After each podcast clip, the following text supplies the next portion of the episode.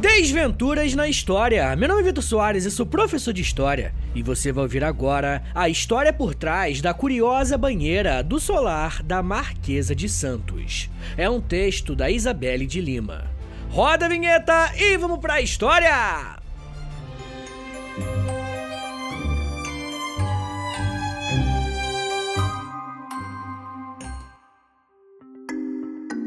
A cidade de São Paulo é repleta de pontos históricos que fizeram parte da construção da cidade como uma grande metrópole. E até hoje compõe a paisagem do centro de uma das maiores capitais do mundo.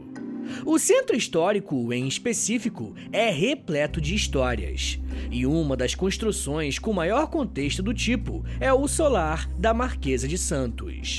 A localização é a primeira residência em São Paulo da então Marquesa de Santos, Domitila de Castro, que foi a mais influente amante de Dom Pedro I. Atualmente, o solar abriga o Museu da Cidade de São Paulo, mas alguns detalhes do local continuam com a configuração original. Um cômodo em particular chama a atenção pela estrutura.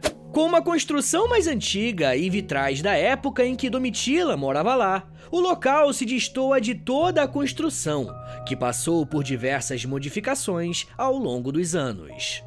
O local dentro do solar da Marquesa é muito diferente de tudo que é possível ver lá. Além da estrutura mais simples, o cômodo possui dois pontos interessantes, sendo um deles um túnel que hoje está fechado, que acredita-se que era uma passagem de água para a residência. Exatamente por isso, muitas pessoas assumem que a área se tratava do banheiro da residência da Marquesa. O que alimenta essa teoria é a presença de um outro objeto curioso, uma banheira. A banheira é branca e simples, sem adornos, que está em bom estado de preservação. Mas isso não garante que a banheira tenha sido de Domitila, e nem faz parte do local, de fato, um banheiro. Nenhum historiador possui afirmações acerca de tal constatação, como reforçado pelo escritor e pesquisador Paulo Resutti, com exclusividade ao site Aventuras na História. No solar, não há nenhuma informação sobre a banheira, que pode deixar em dúvida qualquer pessoa que visite o local.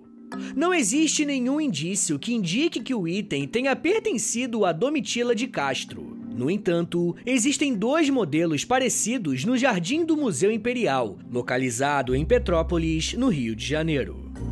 Isso revisita questionamentos do pertencimento da banheira, já que a mesma pode ter feito parte da mesma coleção utilizada pela família imperial brasileira. Outra teoria é de que o móvel possa ter feito parte de uma coleção que pertencia à Companhia Paulista de Gás. A companhia comprou o prédio alguns anos após ele sair da administração do herdeiro de Domitila, o comendador Felício Pinto de Mendonça e Castro.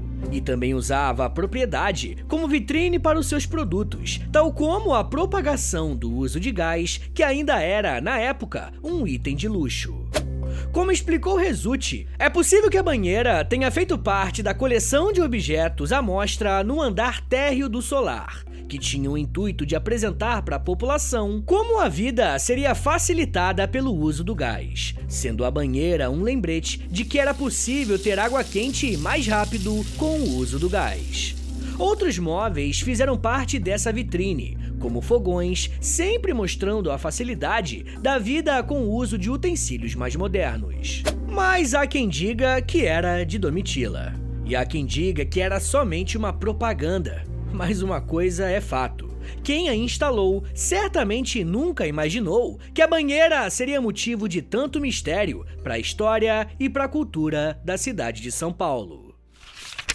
Senhores, muito obrigado por ter vindo até aqui. Meu nome é Vitor Soares, eu sou professor de História e você acabou de ouvir o Desventuras na História. Segue a gente aí no Spotify, por favor, dá cinco estrelinhas e me siga nas redes sociais no arroba beleza? Valeu, gente!